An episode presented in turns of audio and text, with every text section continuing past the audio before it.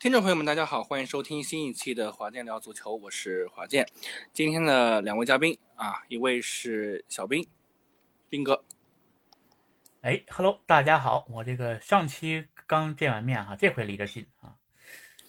对，那我们的另外一位嘉宾呢，其实，哎，其实也不是什么惊喜了，因为我们这个老听众都知道，其实也就那么些人啊，但是。他呢，确实是应该说继世界杯之后没来过了。哎，我们请他打个招呼吧。大家好，我卧龙残雪啊。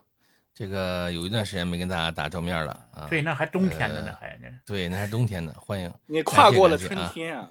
对，跨过了春天，我来到了夏天啊。嗯，因为又有世界杯了嘛，我就来了。这样嗨，对，是啊。那么今天其实是一期本周的加更啊，因为其实我们按道理来说是每周只有一期的这个更新。那因为最近。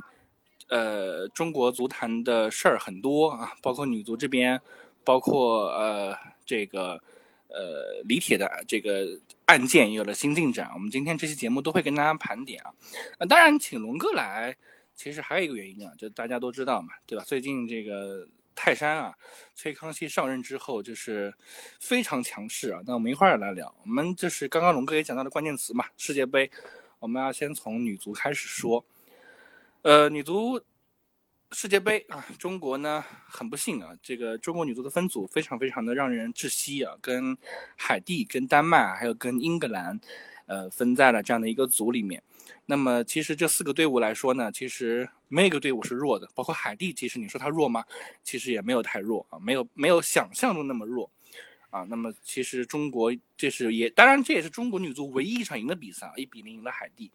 呃，其实赢的也非常非常的艰难啊，最后是王霜的点球，呃，赢下的比赛。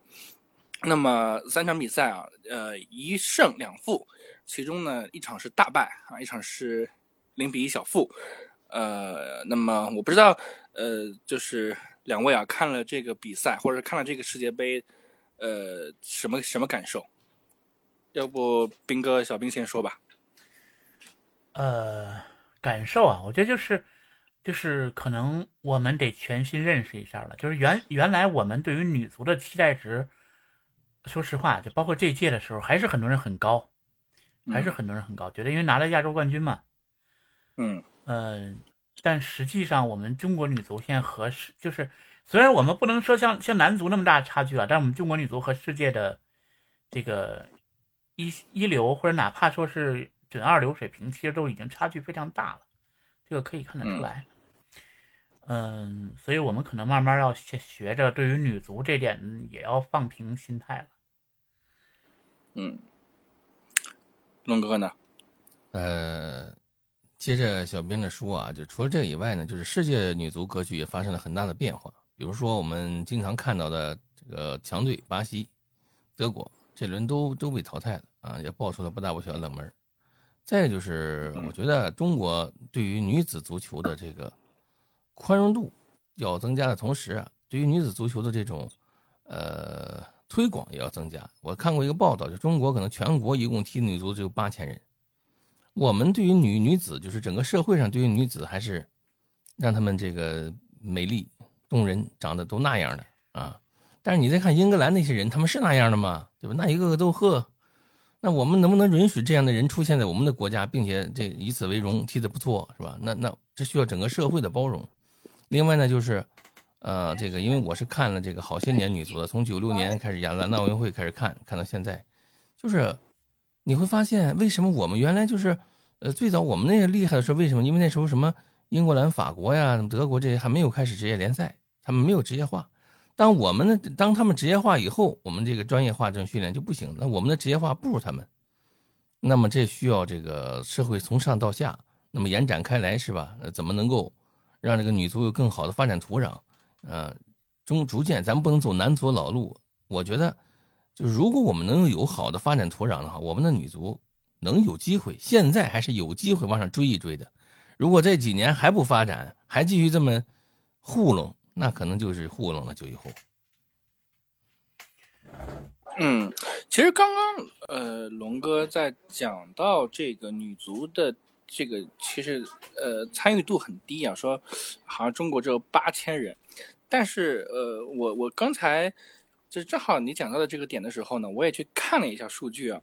呃，虽然好像看上去目前就是女足姑娘踢球的这个比例还好像还比较低，但是从眼下来看啊，至少中国女足是不会，我们用一个稍微说的俗气一点的词啊，就不会断档啊。那我们男足大家都知道，其实呃八九九零这一代之后，其实你说九五九。九五九六或者九三九四这一代，它其实，呃，中间还是有空缺的。包括九一九二这一代，好像是我们可以说是不怎么也不怎么出出出出出类拔萃的。这么说吧，就九五以后基本上就废了啊。对，那尤其是九五以后是断档的。那像女足这一块，你像张琳艳啊、沈梦雨啊，她这些都是九九八九九零零后，所以其实。至少来说，女足啊，她是我们再说的夸张点嘛，这香火不会断啊，香火不会断。呃，所以我觉得，嗯，就是大家只要认清这样的一个差距，认清这样的一个呃现实之后啊，其实我是觉得应该还是有呃好的发展的。我不知道，嗯，小兵怎么看？呃，坦白讲，我我我觉得你过分乐观了。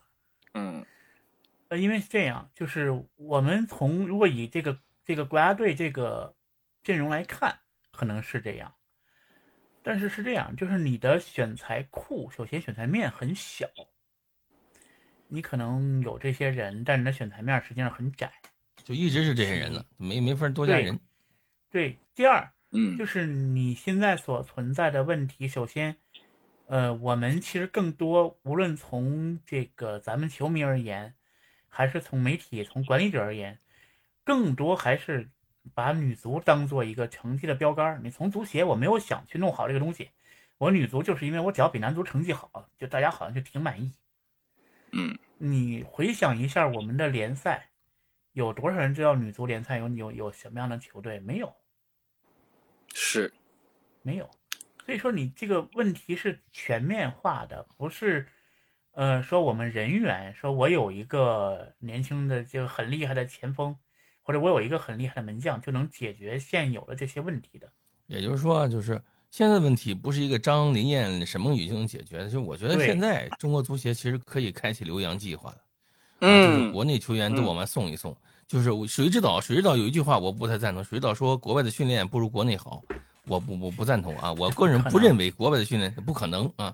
那那这么说的话，英格兰怎么踢你六个呢？对不对？那不现实。那那个那上回上回那踢咱八个那哪个球队来着？也是你教练带的那荷兰队，那训练怎么不可能啊？就我们我们需要把自己的球员送出去，就是要让家长看到，哎呦，球员出去能拿高工资，踢得不错，然后他们才能让姑娘踢球。否则就在咱们这这个以后跟男足一样，不但挣不着钱还挨骂，那你就没有人踢了。啊，对，就是你这个选材可能会比男足还艰难。男足好歹说一部分情况下，呃，比如说像这个，那好还有鲁能足校是吧？绿城足校他也撑着。像像港、像国安这种，第一有足校，第二我起码还能挣到钱，我工资是稳定的。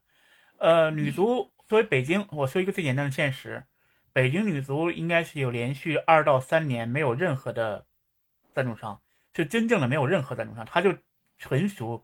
北京体育局和纯政府掏钱呗，纯政府掏钱。嗯，连就是你这种情况下，首先你你金钱也没有。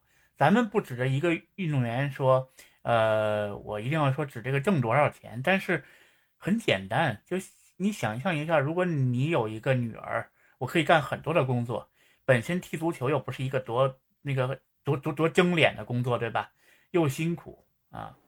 这个又完了，你又没有这个关注度，然后你也没有钱，一月就拿两千五，你这能干？对你，你你会去送你的女儿去踢足球吗？一定不会。所以，嗯，就这，我想起来，咱们上次亚洲杯夺冠以后，就有某媒体记者说的啊，不要跟这些说女足姑娘缺钱了，他们国家队的人发的一点也不少。对我承认，国家队发的不少。有人说王霜百万年薪啊，对呀。可问题是那些个人呢？就除了国家队的梯队的，就是。省队的、市队的、二级梯队、青年队的，就除了这二十个尖子，就是被对吧？所谓武汉武汉队弄过去这十多个人之外，剩下对不对？那些人，北京队、山东队、上海队这些人，一月挣多少钱啊？对吧？你就青年队这些人一月挣多少钱？够吃的吗？多么大的热爱，就是又又得挨踢又得挨骂呢，还不花钱呢，对吧？这不现实啊。所以说，提高女足待遇不是说我政府给掏多少钱，而是得扩大女足影响力。央视天天转中超，能不能转转女超？能不能打打广告？是不是足协出来搞搞赞助，都弄一弄？要不然的话，咱这个女足那你更不行了。我们没有完全没有群众基础。对，所以其实我们。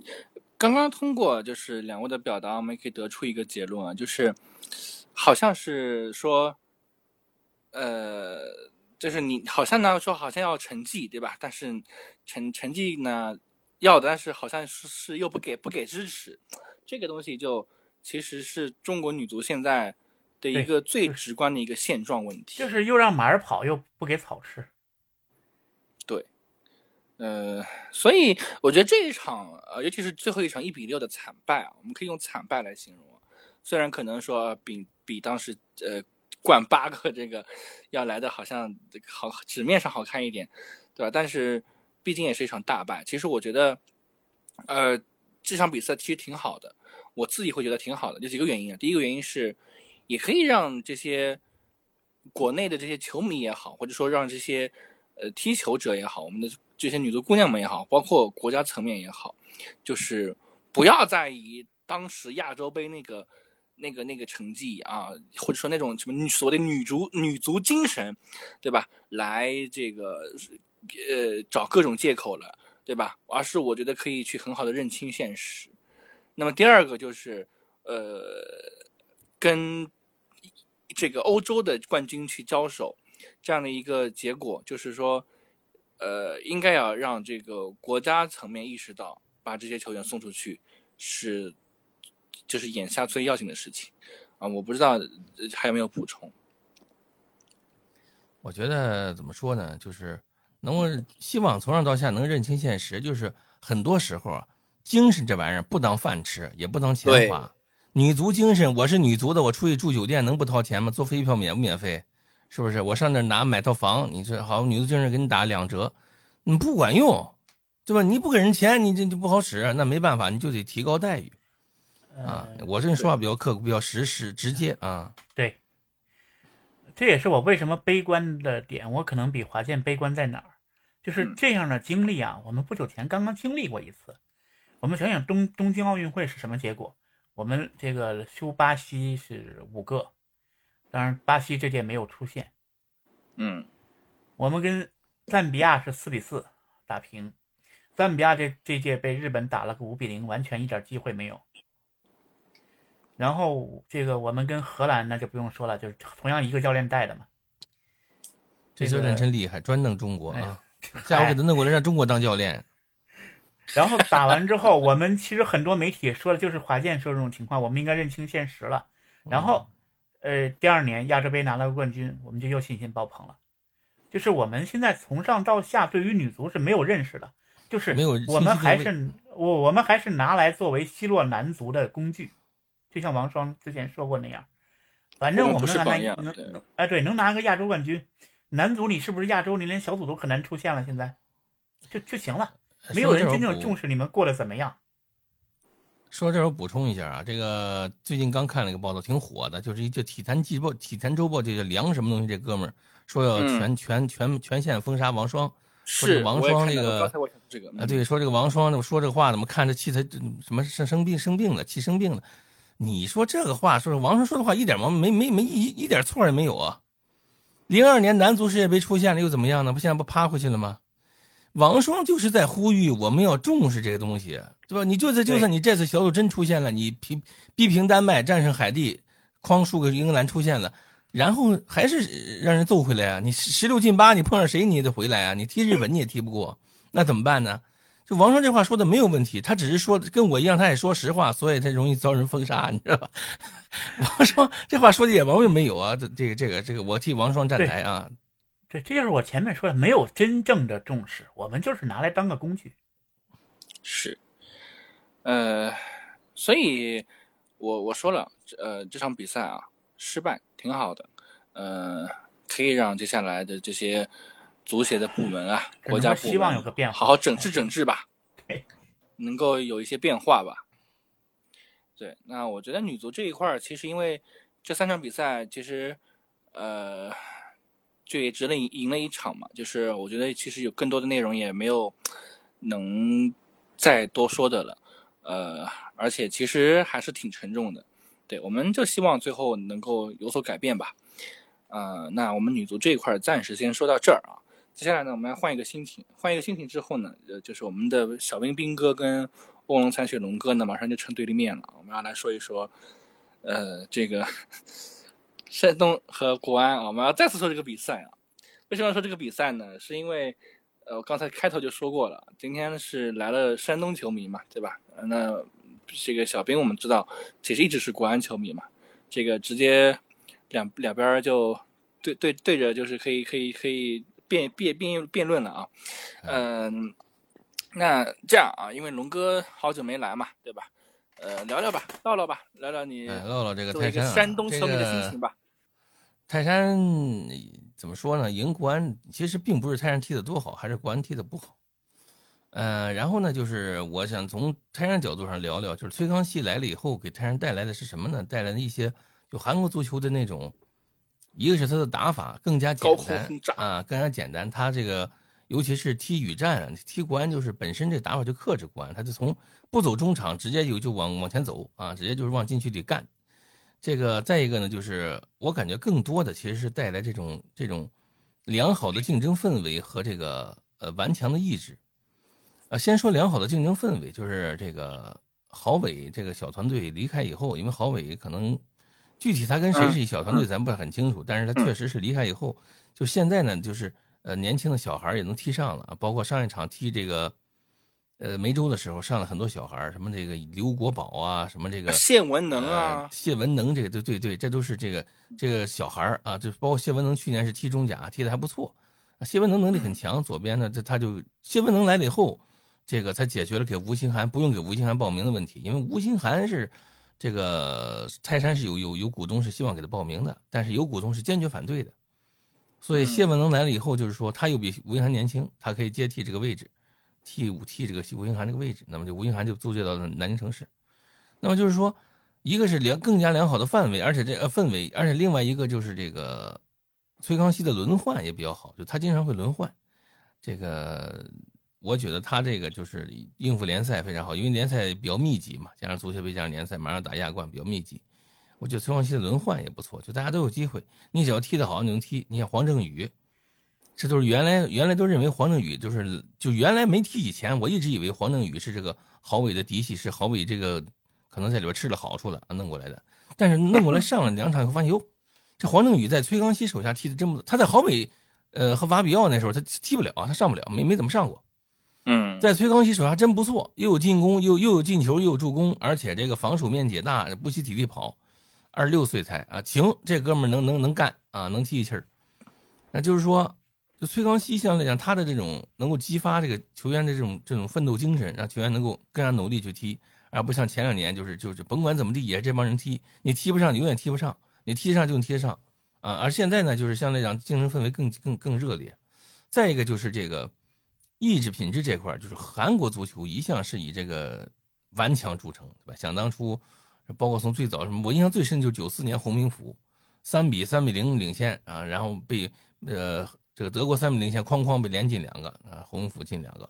九四年就是他这种品质，就全场飞飞奔的体力，那体力多好啊！那九十分钟呜呜跑，你看那个跑动距离，山东肯定跑跑往前，因为这崔康熙就是你们玩命给我跑，跑不动给我下来。所以就是整体来讲，崔康熙这种打法，这种这种疯狂的训练方式啊，因为我我是跟他们这个关注过一些一些这个记者的这个这个交流的，就是他的训练非常狠啊，你跟不上是不行的啊。那个费小摩托都给练出来了吧？小摩托也能加上油了，因为刚来小摩托跑不动，小摩托现在能加上油了，上上面才进球了呢还。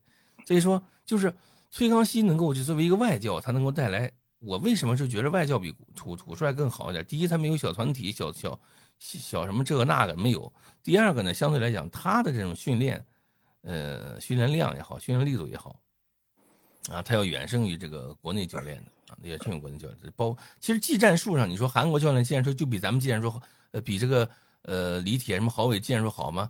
技战术都差不太多，技战术关键就是你训练，你平时训练质量能不能达到？你的技战术说的特别好啊，谁谁谁压上谁谁怎么全场去盯人？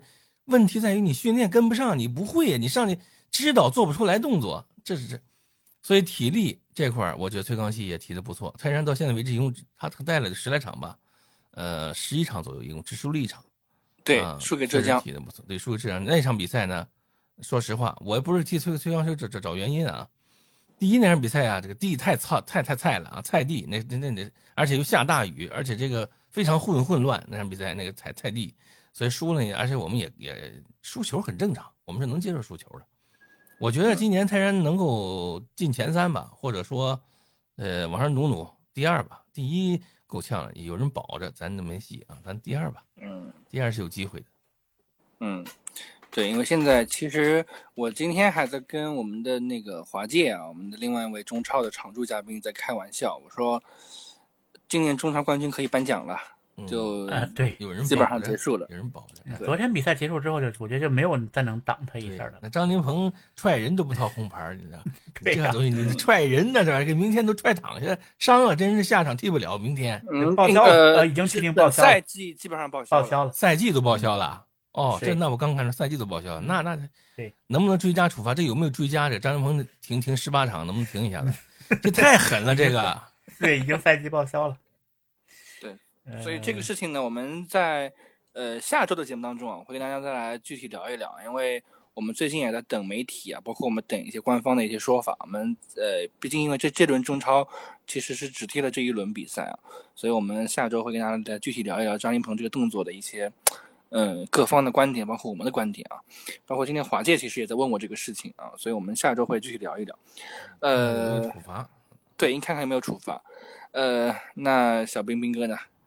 听了这个龙哥刚刚这一顿表达之后，什么感想？他疯狂的快乐输出啊，他就是我现在就是一个失败者联盟的成员。其实是这样啊，我我我我们和鲁能的这个和这个呃。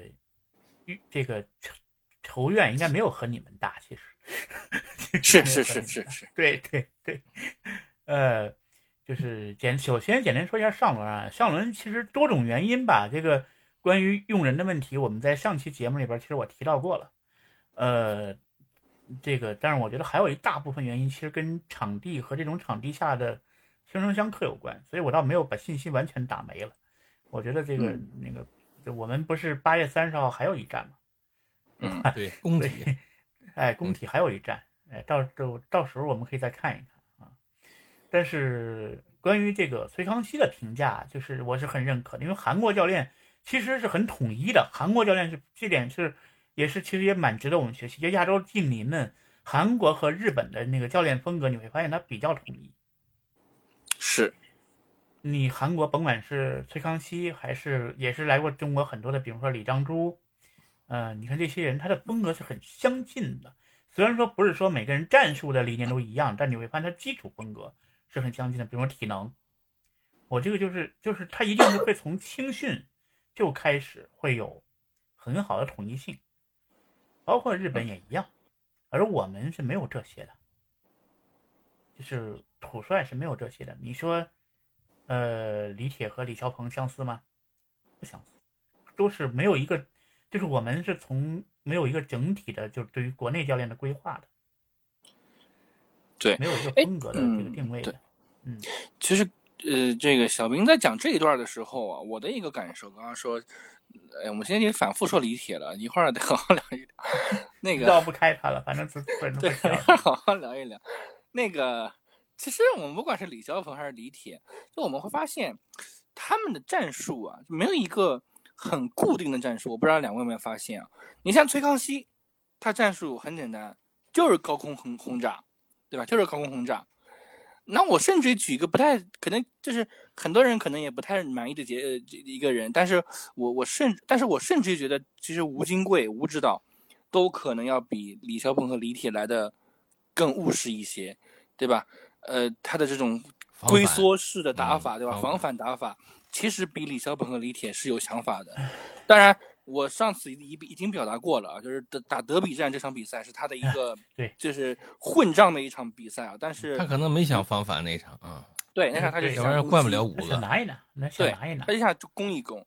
但是吴金贵的理念就是我带的队伍就是打防反，而且我觉得这场德比战的大败其实也会进一步的加剧他去用这样的一种方法去打这个比赛啊，所以我觉得，呃，这是我的观察，这是我的观察，我不知道你们有没有观察得到，就是观察到这一点，就不管是当年的李小鹏还是李铁，就是他们没有一个固定的一个踢球的思路，一个技战术思路。我觉得是这样，就是我们国内是这样哈，我们国内，呃，整体来说，就是还是我前面说的，没有整体的这种战术思路的，更多是来自于个体。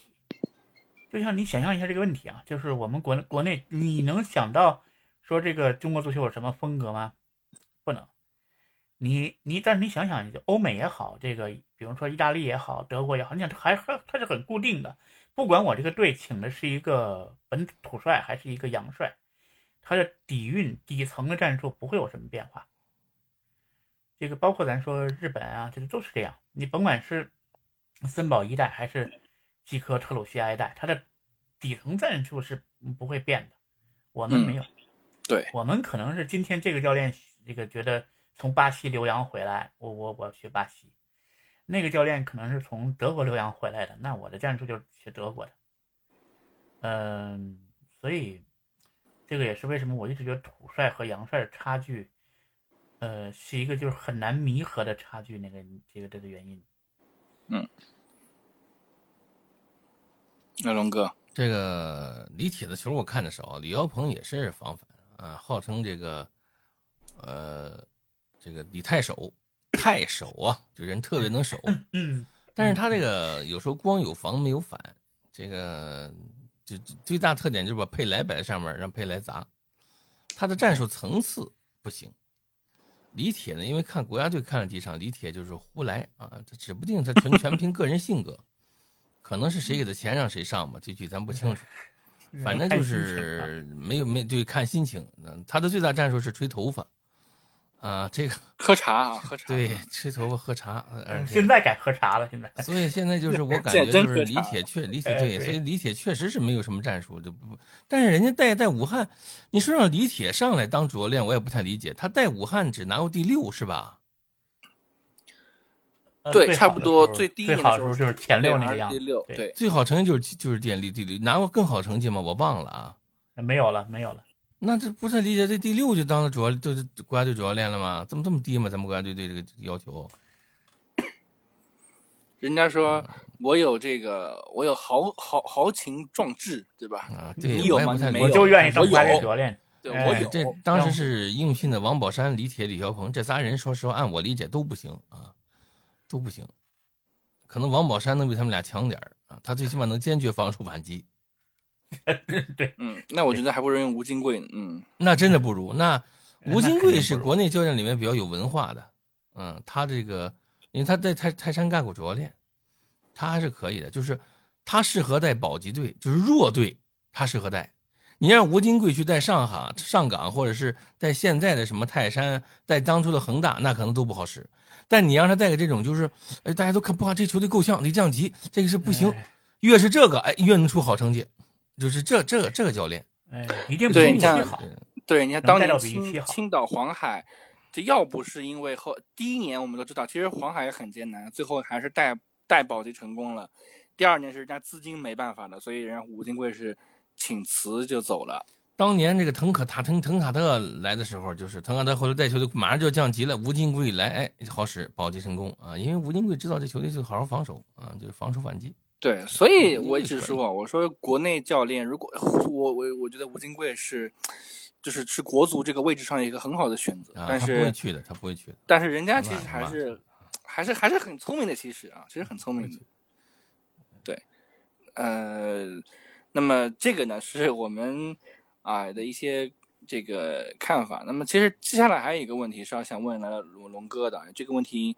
就只能问你，应该说，嗯，呃，因为我们知道这个泰山啊，这来了一个帕托外援啊，叫帕托，嗯啊，怎么评价呢？现在没法评价，现在他踢了半场，我看了二十五分钟，感觉挺有灵性的啊，尤其最后一个传球给了费兰尼那个传球，差点就四比零了。那个传球非常有想象力，就是他呢原来是巴西国青队的，因为有几次大伤，所以一直没赶上点儿，后来沦落到印尼。嗯，但是到底就是说，他他在印尼是大杀四方，咔咔乱杀，三十二场比赛进三十场比赛才三十二场比赛进了二十五个球。在今年的印尼联赛踢了三场，进了三个，还有助攻。那么到底说他到中超是个什么水平？我觉得呢，还得最起码得把今年看完。啊，你像克雷桑前六场什么表现没有？从第一场开始来进的，所以说这个现在评论还太早。但我今天看了一个这个印尼，就他那个三婆罗队这个经理，在这个接受采访时候说呀，说这个当时来帕帕托来中国呀。同时还有其他球队邀请，什么韩国的呀，呃，什么什么这个沙特的呀都有邀请。钱对我们来说并不是最重要，最主要是帕托的这个呃个人发展，所以我们把他送到了中国。这个话也不用信啊，呃，没有一个俱乐部不爱不爱要钱的，疯了，对吧？但是呢，对，但是确实可能有其他的俱乐部邀请，呃，我信，嗯，因为帕托呀，当年是被这个印尼主教练申台龙定为规划球员的。他是想规划这个人的，他已经在印尼踢了，可能可能有呃两年了吧，还是一一年半以上，就他是想规划他的。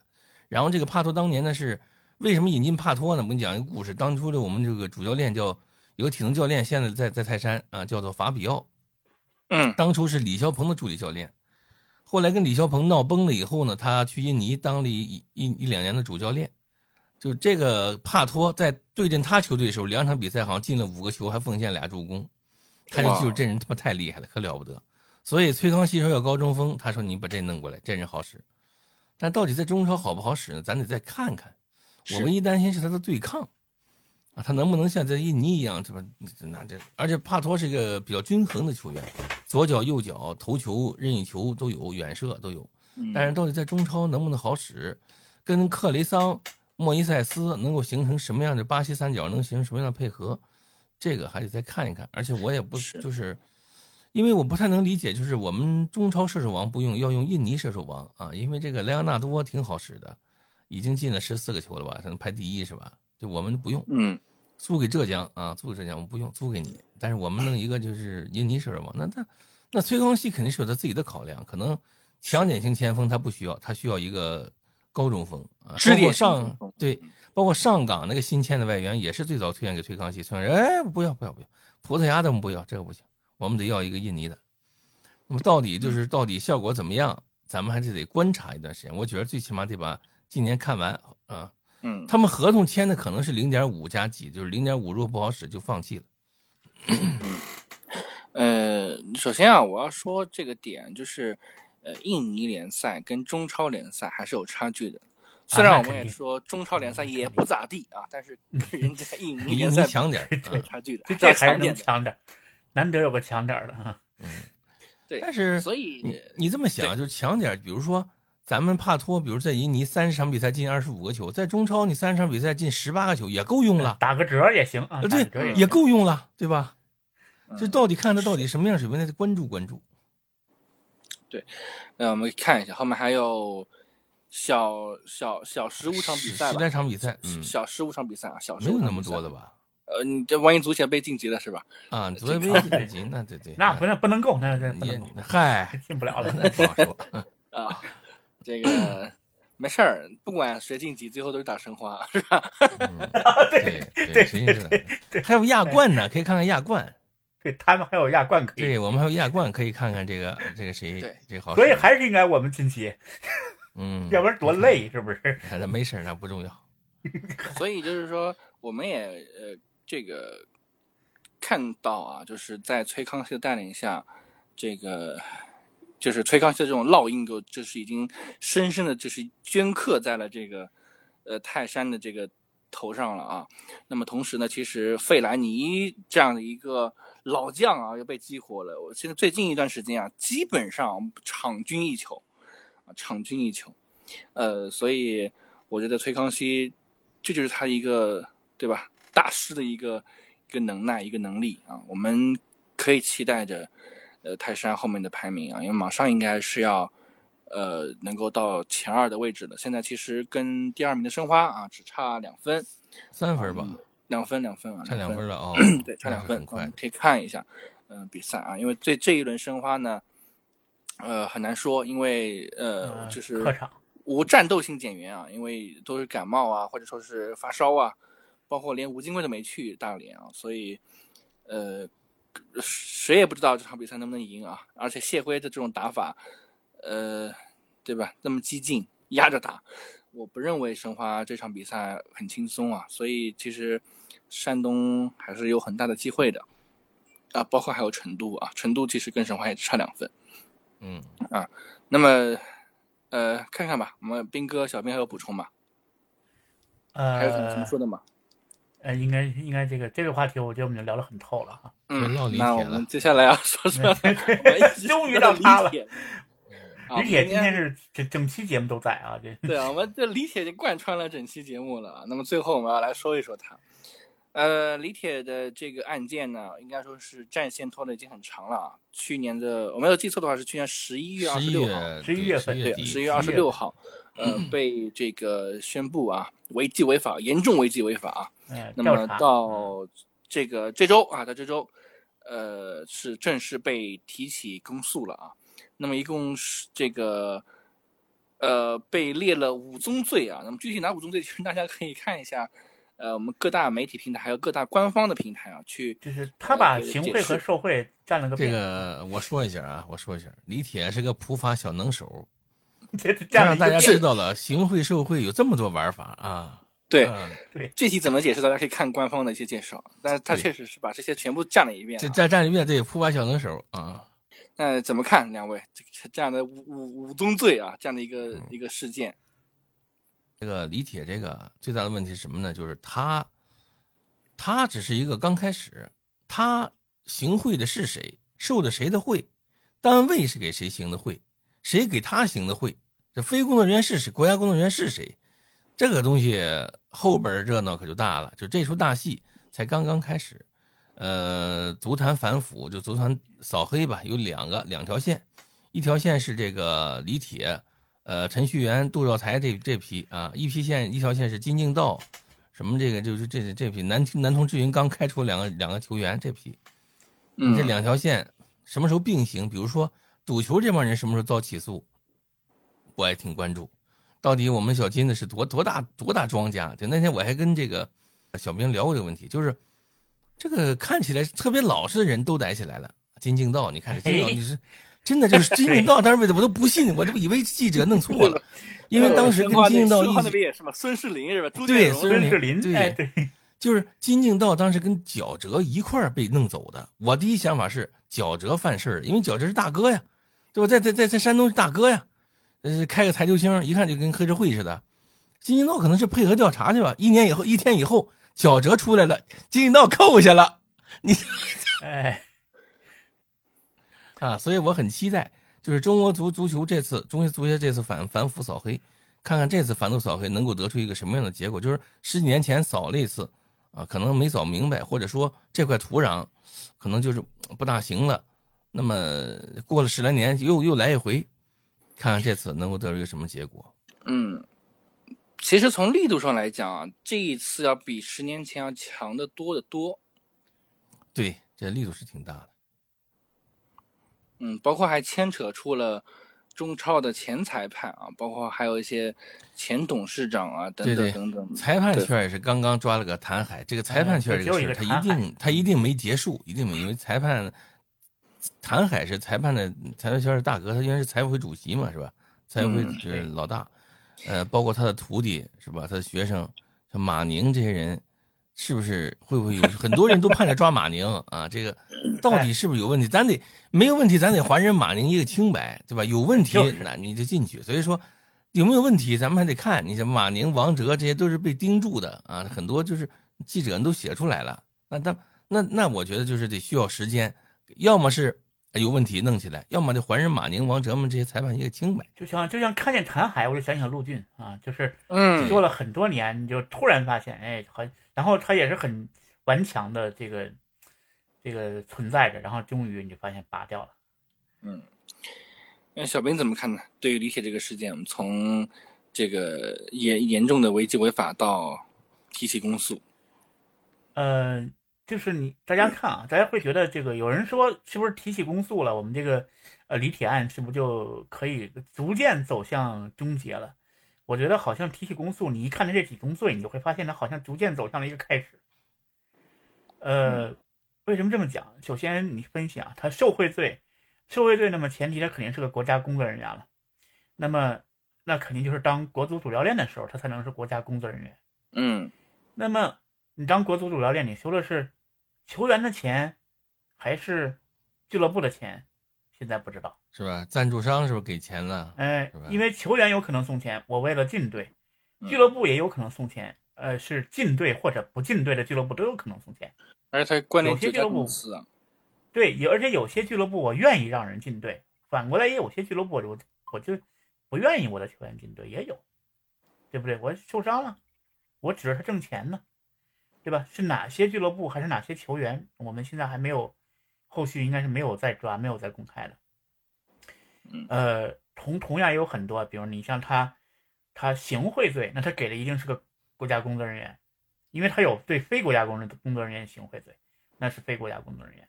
他行贿罪一定是给国家工作人员，是给的程序员还是 杜兆才嗯，还是什么？你这些都得还是要等到，呃，开始公诉的时候，就开始审判的时候，才能逐步揭开，或者是你会发现又有哪个我们因为没有落地之前，咱们是不能点名的，严格意义上讲，是是。你，就得等到哪个哎发现谁又这个落袋为安的对时，候，谁会出庭作证是吧啊？？这些都很关键。对我们哦，原来是他给了他。另外，这个案子哎是公开审理，我不知道有没有直播啊？是公开审理啊，对，这个应该嗯是公审，嗯他这不会涉嫌什么隐私，他应该是公审。对，对，而且要看我们这个事件呢，正常来讲，呃，因为你提起公诉了嘛，其实可能正常来说是差不多十月份左右或者十一月份的时候应该要出结果了。但是呢，还有一个问题是要看李铁是不是要翻供啊？就像当年的时候，呃，十年前对吧，就有这个情况发生嘛，翻供，那么就是又拖了很长时间。呃，所以我们这个结果还要等一等啊。但是也总算是说，对于关注中国足协的人来讲，关注中中国足球的人来讲，这也是一个，啊、就是推了一步吧，推了一大步吧。呃，毕竟李铁是今年这个呃，应该说去年啊，从去年开始的一个这一轮足球反腐的一个开端嘛，对吧？对那么其实呃，提起公诉呢，它也是个开端。那么我相信后面程序员啊、杜兆才啊这些这个呃主席们，对吧？书记们也都会一个一个这个结果的。呃，那么呃，我是觉得李铁不管翻不翻供吧，呃，他的这个刑期啊，应该是不会比十年前的这些男友们差对这些男友们大概率比他们长，因为他会长数罪长。很多。因为当年谢亚龙他们其实也判了要呃十年左右，而且那时候他们的是这个呃金额啊只有十几十万啊。那么其实李铁我们一点都不夸张啊，金额是数百万、数千万啊。呃，坊间传闻三个亿啊，能 不是真的是假的啊？啊，这个反正是是一个，因为它反正挺大的数字一个，嗯，挺大一个数字，对。对所以我一定是期限不会短的啊。那么我们，唉，拭目以待吧，拭目以待吧。嗯我们拭目以待等。待等待着这个结果的到来吧。呃，也也也跟大家承诺啊，我们，呃，我们就我们这，因为我们现在聊聊聊聊球啊，我们尺度会越来越大。如果我们节目依然能够健在的话，到时候依然能健在，不会下架的话，我们一定会给大家好好聊一期关于关于那放心，不会因为我们聊这些都是已经官宣了的。我们刚才前面不是说没官宣，咱们猜测的都都咱都不能点。到时候点出结果了，我再啊来啊。对，猜测咱不能点名，那就不会下架。对所以我们正常来说，我们节目还是会一直进行下去。到时候我们可以这个好好的聊一聊，我们等靴子正式落地之后再好好聊一聊。呃，那其实这一期啊，我们想说的基本上已经说完了。然后我们差不多又是一小时的一个加更啊，因为这真的是一期加更节目了，大家都非常辛苦，因为我们其实大家时间都很难凑，每个人都很忙啊，然后呃最后凑了我们这个呃晚间吃饭的时间段啊，跟大家来聊了这么一期啊，那我们呃感谢小冰冰哥，感谢卧龙残雪龙哥，呃我们呃下一周下一周会呃继续的跟大家来聊后面的话题啊，然后。哎，龙哥既然已经回来了嘛，我们还是希望龙哥以后多多回来吧。嗯，有有空吧，有空我就常来啊。好，那我们这期就是再这样了，拜拜，好，下周见，拜拜拜，下周见。